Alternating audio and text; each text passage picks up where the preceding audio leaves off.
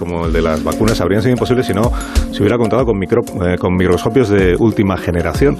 Y hoy queremos hablar también de la historia de los microscopios. En Historia de, con Javier Gancho, vamos a recordar a Joseph Lister, el médico que se asomó de otro modo a un microscopio.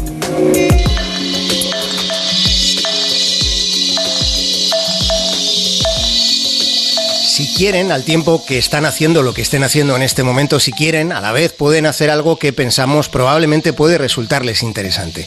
Intenten recordar alguna ocasión en la que miraron a través de un microscopio. Si consiguen recrear bien ese instante, entonces se darán cuenta de que bajo todo ese sistema de lentes puede observarse una cantidad de objetos que parece infinita.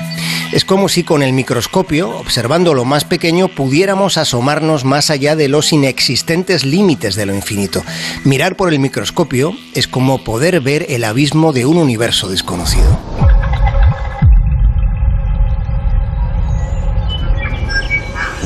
Traten de recordar ahora el tiempo en el que ustedes eran niños.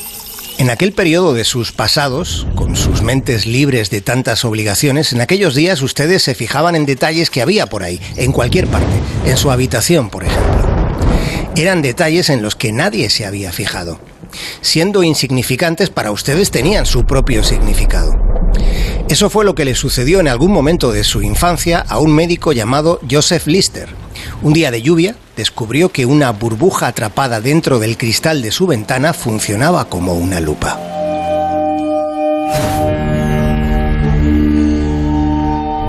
Hubo una época en la que la profesión médica creía que los microscopios eran una distracción innecesaria. Se pensaba que todos los síntomas relevantes podían detectarse a simple vista.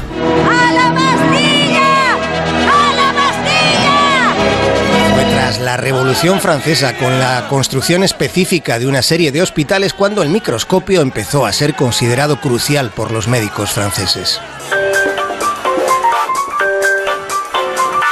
El médico Pierre Rayet fue quien hizo por primera vez en la historia un análisis microscópico de la orina. Cuando en Inglaterra Joseph Lister ingresaba en el University College, en ese país los microscopios eran mirados con escepticismo, mientras en Francia ya se usaban para diagnosticar enfermedades de la piel, la sangre o los riñones. Sin embargo, fueron los ingleses quienes terminarían abriendo una puerta hasta entonces inaccesible. Lens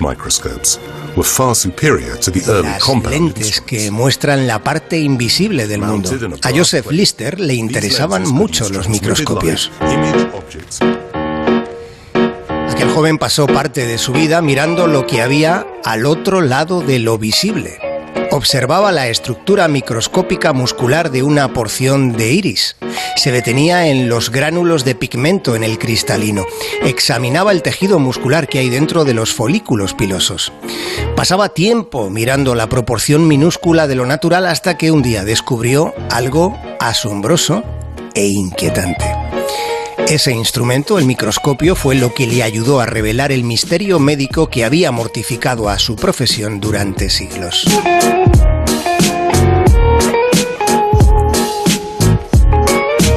Pues aprendiendo de la mano de Javier Gancho, aprendiendo